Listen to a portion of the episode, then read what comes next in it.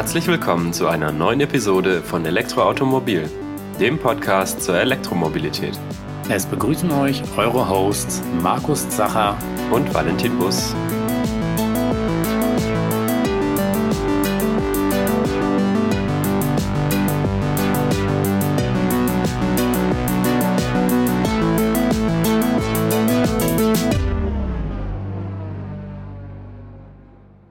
Ja, und da ist es auch schon wieder so gut wie zu Ende das Jahr. Heute nehmen wir die letzte Folge des Jahres auf und wollen euch nochmal einen kleinen Rückblick geben über das vergangene Jahr und natürlich einen kleinen Ausblick auch. Zuerst wollen wir nochmal kurz zusammenfassen, was wir dieses Jahr alles so an Themen hatten. Ja, dann schauen wir uns unsere Highlights und Lowlights des zurückliegenden Jahres an, was ähm, ja die Elektromobilität betrifft. Und dann gibt es noch einen kleinen Ausblick auf 2023, unter anderem das Thema Neuheiten bei der Elektroautoförderung. Ja, und am Ende dieser Episode erwartet euch dann noch eine kleine Überraschung. Es lohnt sich also dran zu bleiben. Ja, das ist die 24. Folge des Jahres. Und in diesen 24 Folgen haben wir echt eine schöne Bandbreite an Themen gestreift viel übers Laden, über Ladeparks, Supercharger, Batteriewechselstationen gesprochen.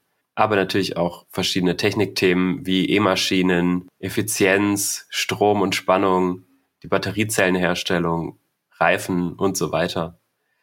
Dann haben wir eine Vielzahl an unterschiedlichen Fahrzeugkategorien oder Typen besprochen, von Elektrorollern und Motorrädern über elektrische Rettungswagen bis hin zu großen Bussen äh, für den öffentlichen Nahverkehr.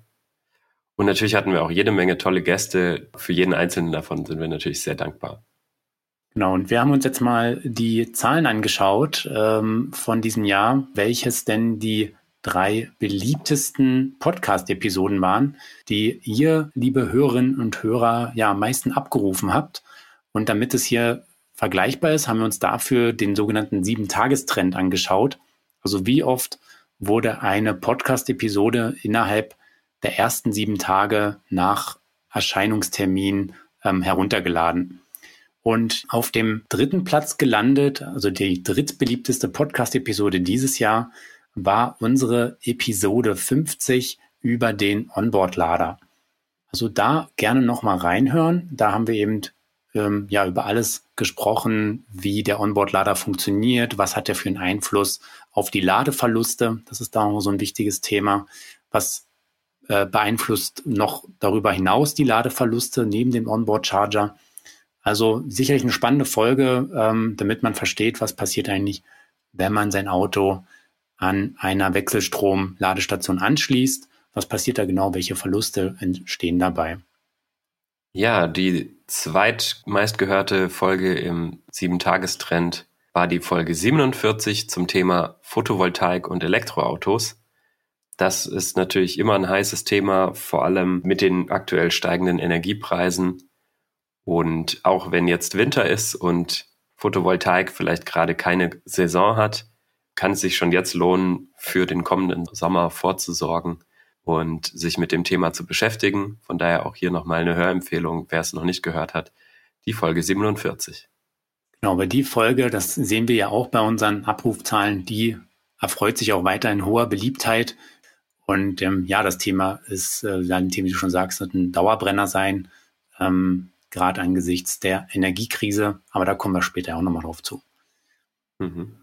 Ja, dann kommen wir zu unserem ersten Platz. Die beliebteste Folge dieses Jahr im Elektroautomobil-Podcast war die Episode 54, also die letzte Episode, die wir aufgenommen haben vor dieser hier über die Effizienz des elektrischen Antriebsstrangs. Die hat wirklich richtig gut eingeschlagen und hat alle anderen zurückliegenden Episoden überholt. Ist jetzt im Sieben-Tagestrend nicht nur für dieses Jahr, sondern auch dauerhaft auf dem ersten Platz bis heute. Also da auch nochmal vielen Dank an unseren Podcast-Gast, den Alexander Rosen, dass er uns da so viel Infos ja, hier erzählt hat zur Effizienz des Antriebssystems. Und nochmal ganz klare Hörempfehlung, wer die Episode noch nicht gehört hat, da unbedingt nochmal reinhören. Ja, und auch das natürlich ein Thema. Effizienz ähm, ist zum Glück jetzt mit der Elektromobilität nochmal mehr in den Fokus gerückt. Und ich habe das Gefühl, dass da auch noch viel geht. Man denkt immer, das ist schon viel ausgereizt. Aber es hilft ja wirklich überall. Es hilft im Portemonnaie, es hilft bei der Reichweite, es hilft bei der Zeit an der Ladestation. Effizienz ist wirklich das A und O. Genau, ja, und dann kommen wir auch schon zu unserem nächsten Rubrik heute bei diesem kleinen Jahresrückblick. Und zwar, ja, haben wir uns mal überlegt, was hat uns eigentlich dieses Jahr ähm, puncto Elektromobilität ähm, oder auch Mobilität allgemein besonders gut gefallen, was weniger. Und wir fangen mal mit den Lowlights an. Der erste Punkt, der sicher allen Neuwageninteressierten sehr sauer aufgestoßen ist, ähm, sind die stark gestiegenen Neuwagenpreise. Und ähm, ja, das ist nicht nur gefühlt so, dass alles teurer geworden ist. Es ist auch einfach ein Fakt, dass es so ist. Ähm, dadurch, dass wir in unserer Neuwagenübersicht im Magazin regelmäßig die ganzen Daten tracken und auch uns die Preise anschauen, können wir das auch sehr gut nachvollziehen. Und wir haben uns dazu auch einfach mal von ein paar Modellen die Preise hingelegt. Ähm, was haben die gekostet Ende 2021? Was kosten sie jetzt Ende 2022? Und ähm, nur mal ein paar kleine Beispiele. Der Renault Twingo, der, also als Beispiel für einen Kleinstwagen, der ist über 4000 Euro teurer geworden, was ein Anstieg von fast 18 Prozent ist, also fast ein Fünftel teurer. Auch die Kleinwagen wie ein Corsa sind teurer geworden. Der VW ID3 ebenfalls jetzt fast 20 Prozent teurer als letztes Jahr. Ähm, hier in der Vergleichsausstattung als ID3 Pro Performance, also mit der mittleren Batterie und dem 150 kW Motor. Das Tesla Model 3 ist auch deutlich teurer geworden, inzwischen bei über 60.000 Euro. Ist ein Anstieg von 17 Prozent. Ähm, aber ich glaube, so mit dem Vogel schießt dann der Ford Mustang Mach E ab. Hier als Beispiel der Extended Range, also mit der großen Batterie. Der hat letztes Jahr noch unter 55.000 Euro gekostet, liegt jetzt bei über 70.000 Euro. Das macht einen Anstieg von 30 Prozent. Also er ist fast ein Drittel teurer geworden, obwohl sich am Fahrzeug selbst dann auch nur Details geändert haben. Mhm. Die Preise kann man nicht so ganz hundertprozentig miteinander vergleichen, da heute die Modelle teilweise eine etwas bessere Ausstattung haben. Also zum Beispiel beim ID3, wenn man den jetzt bestellt, ist ein bisschen mehr Ausstattung drin. Aber selbst wenn man die rausrechnet, sind die Preisanstiege ja dann doch deutlich im zweistelligen Prozentbereich. Und ähm, ja, es lässt sich hier nicht negieren. Die Autos, alle E-Autos sind deutlich teurer geworden. Wer also letztes Jahr noch bestellt hat, hat da auf jeden Fall noch ein Schnäppchen gemacht. Mhm. Natürlich ist das ein Stück weit begründet durch die gestiegenen Kosten jetzt auch durch die Energiekrise. Aber das allein erklärt es ja auch noch nicht. Ja, was eben auch noch mit reinspielt und ähm, dann, wir werden jetzt eh gleich sehen, dass diese Lowlights auch alle so ein bisschen miteinander zusammenhängen. Und da sind wir dann auch schon beim Lowlight Nummer zwei. Ja, die gestiegenen Neuwagenpreise hängen natürlich auch an den immer noch sehr langen Lieferzeiten, ähm, die die Hersteller aufrufen, wenn man heute ein Neufahrzeug bestellt. Der Grund ist sicherlich auch schon den meisten bekannt, ähm, ist immer noch der Halbleitermangel oder allgemein der Mangel an bestimmten Materialien ähm, oder bestimmten Bauteilen. Und das führt dazu, dass die Auftragsbücher eigentlich ziemlich voll sind bei den meisten Modellen. Ähm, die Hersteller können also gar nicht so viel produzieren, wie sie eigentlich wollen. Und naja, dann verkauft man natürlich von dem, was man baut, dann auch nur die Autos mit höherer Ausstattung und mit höherer Motorisierung, ähm, ja, was dann eben auch zu den gestiegenen Neuwagenpreisen führt.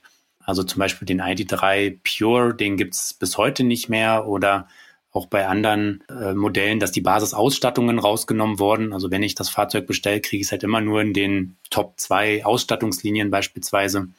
Das kann man bei vielen Herstellern so sehen, zum Beispiel auch beim Kia Niro EV, der dieses Jahr neu gestartet ist. Der war zum Anfang mit einem recht guten Basispreis, wurde er ja angeboten. Das hat man dann sehr schnell vom Markt genommen und bietet ihn jetzt praktisch nur noch mit, mit einer fast Top-Ausstattung an. Und ähm, das treibt natürlich dann auch die Basispreise nach oben. Aber an sich, die Nachfrage ist weiterhin sehr hoch. Das äh, liest man immer wieder von verschiedenen Herstellern, dass manche Modelle über ein Jahr im, äh, im Voraus eigentlich schon ausgebucht sind.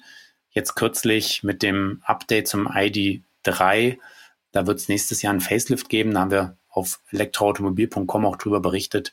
Ähm, da stand im Prinzip schon drin, wer jetzt bestellt, kriegt sein Auto frühestens Ende nächsten Jahres. Also Lieferzeiten von zwölf Monaten sind aktuell. Die Regel betrifft auch viele weitere Modelle, die teilweise selbst schon für nächstes Jahr komplett ausverkauft sind. Und ja, da wird natürlich dann ungern ein Fahrzeug produziert, womit der Hersteller wenig Gewinn macht, sondern dann nimmt man natürlich die Modelle, wo es ein bisschen mehr Marge drauf gibt. Mhm. Ja, das äh, macht natürlich den Schwenk hin zu einem Elektroauto schwieriger, wobei eben auch die, das muss man auch sagen, die Verbrenner eben auch teurer geworden sind. Das ist nicht so, dass die jetzt äh, im Gegenzug günstiger geworden ist. Nein, die Preise sind allgemein natürlich gestiegen. Und so wie die Kraftstoffe für die Verbrenner sind jetzt natürlich auch die Stromkosten gestiegen. Aber während die Kraftstoffe in den letzten Wochen wieder etwas günstiger wurden, ist der Trend beim Strom leider nicht absehbar, ganz im Gegenteil.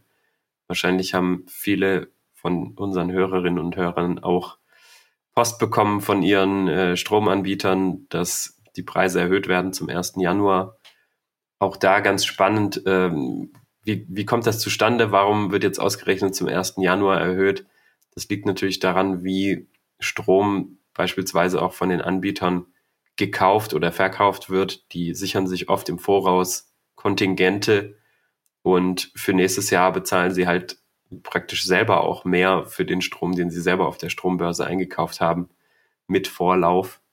Wer darüber nochmal mehr erfahren will, da hatten wir eine sehr interessante Folge zum Strommarkt und wie das so funktioniert. Das ist die Folge 20 aus dem letzten Jahr. Ja, und das führt letztendlich natürlich auch dazu, dass sich viele fragen, wo führt das denn jetzt hin mit den Kilometerkosten beim Fahrzeug, wenn ich jetzt nicht mehr für 30 Cent die Kilowattstunde vielleicht noch zu Hause oder irgendwie bei meiner bei meinen Stadtwerken an der Ladesäule laden kann, sondern wenn die Preise eher Richtung 50 Cent die Kilowattstunde oder fürs Schnellladen vielleicht sogar nochmal deutlich höher gehen. Ja, denn diesem Thema haben wir dieses Jahr auch äh, Rechnung getragen, indem wir in der Elektroautomobil im Magazin äh, für die Testwagen jetzt auch die Kilometerkosten angeben. Allerdings hier reinbezogen auf die Energiekosten, also ohne Verschleiß oder Wartung oder ähnliches gerechnet. Einfach damit man mal sehen kann, was kostet mich denn der Strom, wie viel muss ich da einplanen, wenn ich 100 Kilometer mit dem Auto fahren will. Das haben wir auch aufgeteilt nach verschiedenen Ladeszenarien, ob ich zu Hause lade, ob ich äh, überwiegend öffentlich lade auch wie ich mein Fahrzeug bewege. Bin ich im Pendelverkehr unterwegs? Bin ich auf der Autobahn zügig oder ein bisschen gemächlicher unterwegs? Und da kann man dann sehen, ähm, dass die äh, Preise, die Kosten auf 100 Kilometern ja sehr stark variieren können. Und das kann auch schnell mal Faktor 2 ausmachen. Also je nachdem, wie ich ein Auto bewege, kann ich damit die Strompreise auch selber beeinflussen. Natürlich, wie ich lade.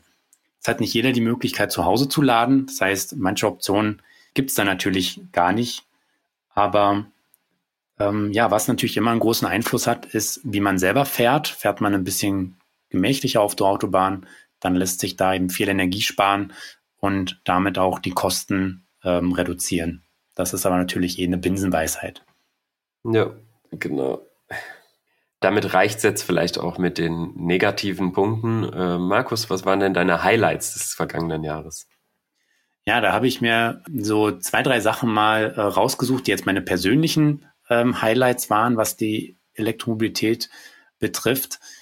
Und ein Punkt, der mir wirklich äh, ja, großen Spaß bereitet hat, war der Dauertest von dem Kia EV6, über den wir jetzt auch in der aktuellen Ausgabe ähm, 06 2023 der Elektroautomobil berichtet haben. Zwar hatten wir einen Kia EV6 für drei Monate zur Verfügung ähm, haben den auch in der Redaktion fleißig genutzt und der wurde quer durch Europa gefahren. Ich selber bin mit dem Auto nach ähm, Korsika beispielsweise gefahren, also mal auf eine Insel. Und erstmal fand ich es immer spannend, wie das ist, wenn man sich mal in so einem Elektromobilitäts-Niemandsland äh, bewegt, weil Korsika ist definitiv jetzt noch nicht alle 100 Meter mit irgendeinem High-Power-Charger ausgestattet. Mhm. Aber trotzdem war es eigentlich erstaunlich, wie gut alles geklappt hat. Also erstmal die Reise nach Italien zur Fähre war kein, also überhaupt gar kein Ding mehr. Da gibt's wirklich an den Hauptrouten mehr als genug ähm, Schnelllader, die auch funktionieren und frei sind und zuverlässig sind, dass die Anreise gar kein Thema war. Was auch wieder überraschend war, war einfach, wie schnell das Auto eigentlich voll ist, wenn man mal wirklich in einem Urlaub sich die ein paar Minuten Zeit nimmt, sich die Beine vertritt, einen Kaffee trinkt Also immer diese typische Ladepause, da war das Auto wirklich häufiger viel voller, als wir geplant haben mhm. äh, nach der Pause. Das funktioniert einfach wirklich schon sehr gut. Und selbst auf Korsika selber, da gibt es im Endeffekt zwei Betreiber von Ladestationen und die haben in den letzten Jahren noch ziemlich viele aufgebaut. Und man kann noch nicht überall an jeder Ecke laden, aber es gibt trotzdem genug Ladestationen, dass man irgendwo immer dazu kommt, mal das Auto anzustecken und voll zu machen.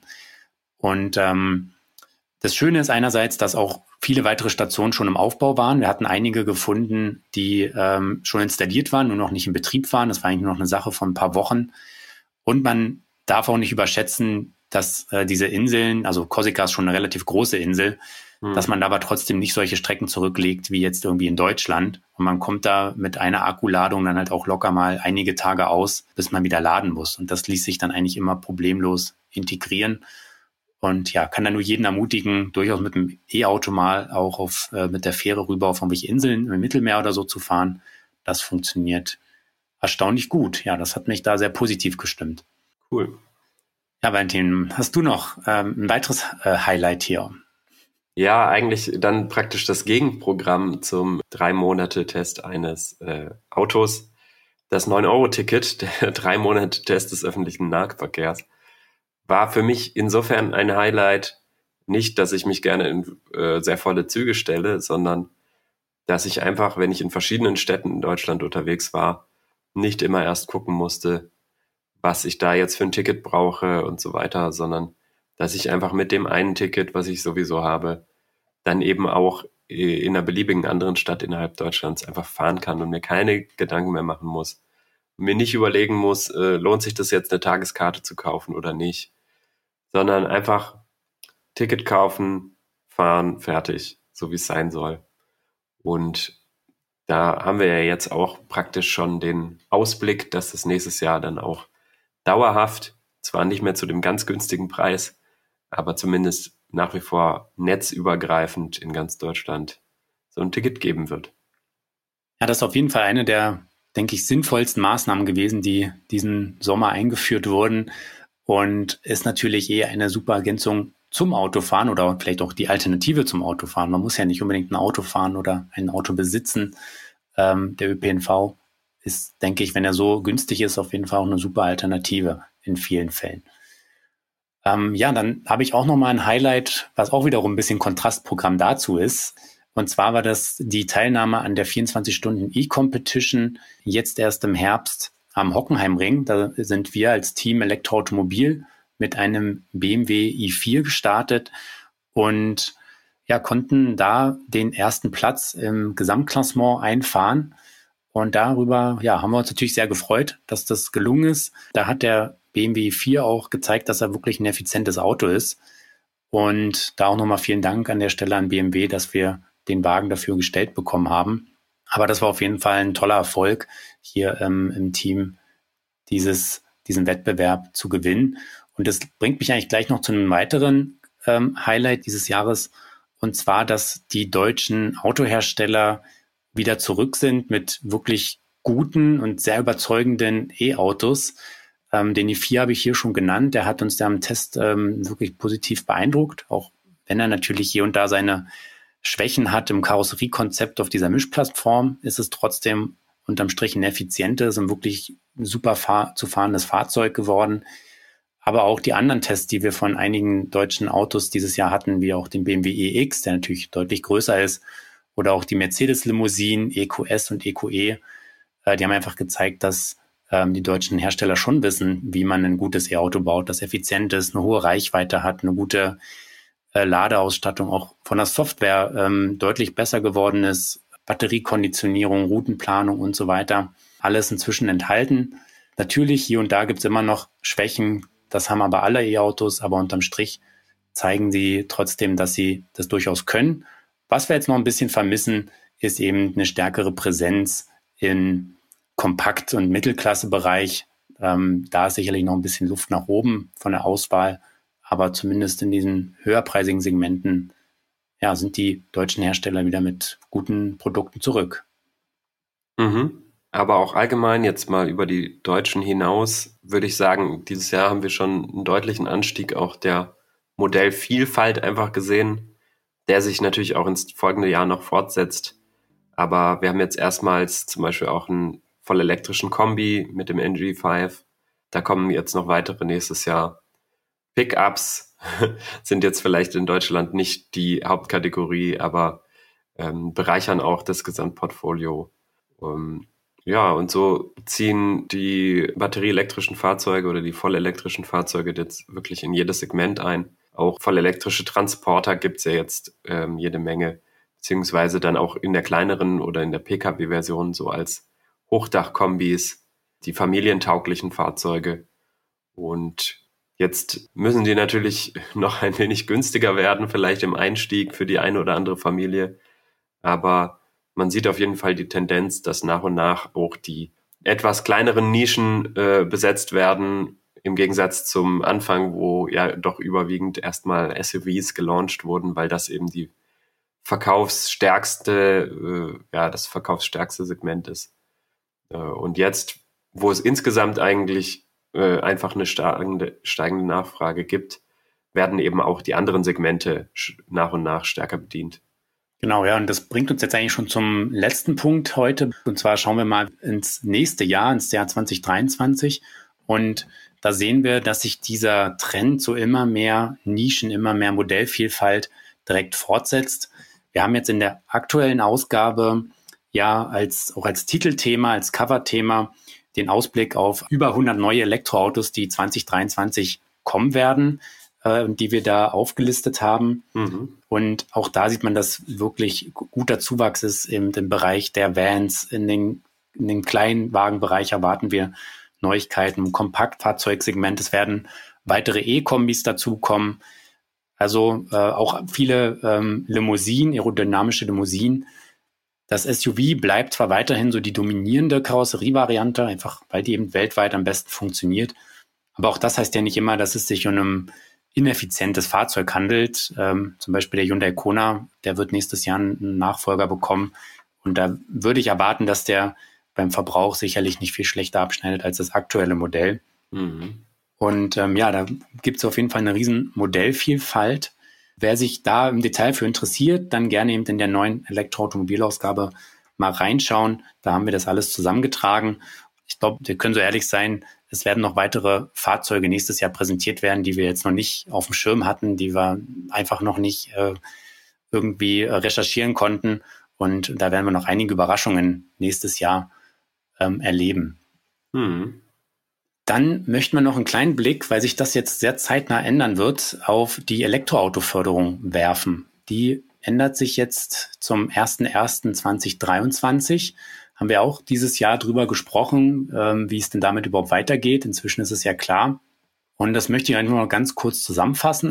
Also jetzt hier mit Blick auf Deutschland ist es so, dass die Förderung für Fahrzeuge mit einem Netto-Listenpreis, also hier wieder ohne Mehrwertsteuer von maximal 40.000 Euro, dass es dafür noch 6.750 Euro Förderung gibt.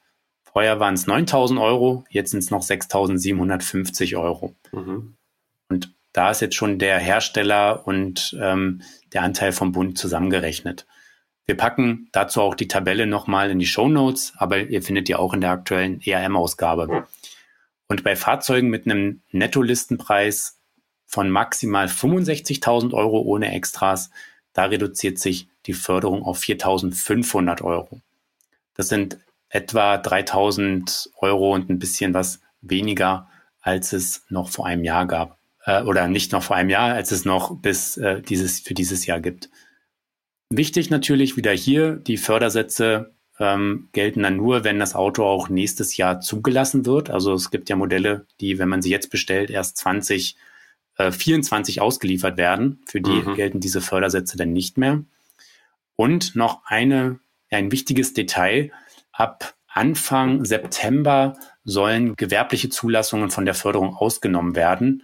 Das heißt, auch hier muss man darauf achten, wenn man jetzt ähm, gewerblichen Fahrzeug dann bestellt, dass es eben noch vor dem September zugelassen wird, weil man sonst auch nicht in die ähm, in den Genuss der Förderung kommt. Also das wird sich ändern und ja, ich glaube, man es muss da nicht viel orakeln, um zu prophezeien, dass das einen Einfluss auf die Zulassungen haben wird. Da wird sicherlich so ein paar Effekte geben, dass dann erstmal ein gewisser Rückgang festzustellen sein wird, gerade wenn die Gewerbezulassungen ähm, oder wenn die Gewerbeförderung entfällt. Mhm. Wir werden es wahrscheinlich schon ein Stück weit beobachten können, wie sich es jetzt demnächst mit den Plug-in-Hybriden entwickelt, weil die werden ab nächsten Jahr ja nicht mehr gefördert. Ja. Und für Österreich, ja, da gibt es aktuell noch gar keine Neuigkeiten. Also die derzeitige Umweltförderung ist, ähm, ja, ist ausgeschöpft. Die für nächstes Jahr ist nach aktuellem Stand noch nicht festgelegt, wie es weitergeht. Da gab es ähm, zuletzt 5000 Euro Förderung.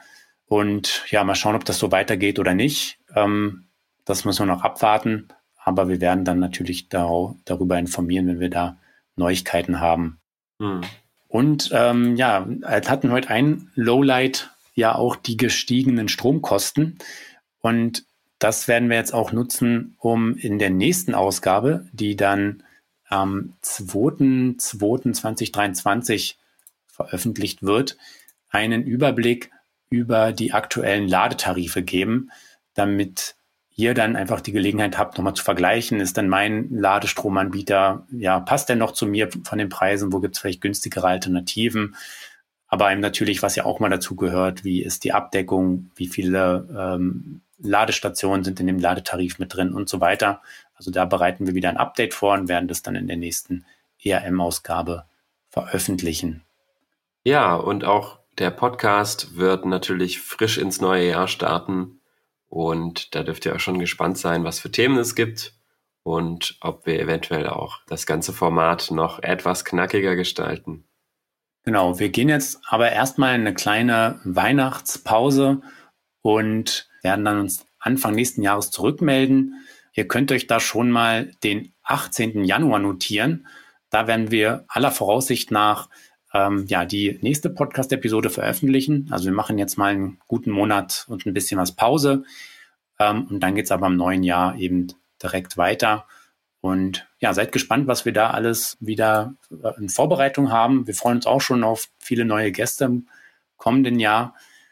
Und ja, bedanken uns an der Stelle natürlich bei euch, liebe Hörerinnen und Hörer, dass ihr uns hier so treu immer zugehört habt. Freuen uns natürlich auch, wenn ihr den Podcast weiterempfehlt. Und jetzt habe ich noch äh, zum Abschluss ein kleines, ein kleines Gutzle, wie man hier im, im Schwäbischen sagt. Und zwar, wenn euch noch eine Geschenkidee fehlt für Weihnachten, dann schaut doch mal in den Elektroautomobil-Abo-Shop rein. Ja, den werden wir auch in den Show Notes verlinken. Und da könnt ihr mit dem Gutscheincode XMES20 ein EAM-Abo bestellen und darauf bekommt ihr dann 20% Rabatt. Also in den Abo-Shop gehen, ein XMAS20, äh, dabei der Bestellung eingeben und dann gibt es 20% Rabatt auf ein Print-Abo, auf ein E-Paper-Abo oder eben auch das Kombi-Abo, was beides beinhaltet. Den Gutscheincode, den schreiben wir auch nochmal in die äh, Shownotes natürlich mit rein. Das äh, Angebot gilt bis Ende des Jahres, also bis zum 31.12.2022. genau. Ja, und dann wünschen wir euch natürlich einen erholsamen Jahresausklang. Ja, und freuen uns, wenn ihr nächstes Jahr wieder einschaltet. Bis dann und ja, eine gute Weihnachtszeit, einen guten Rutsch. Euer Markus. Und euer Valentin.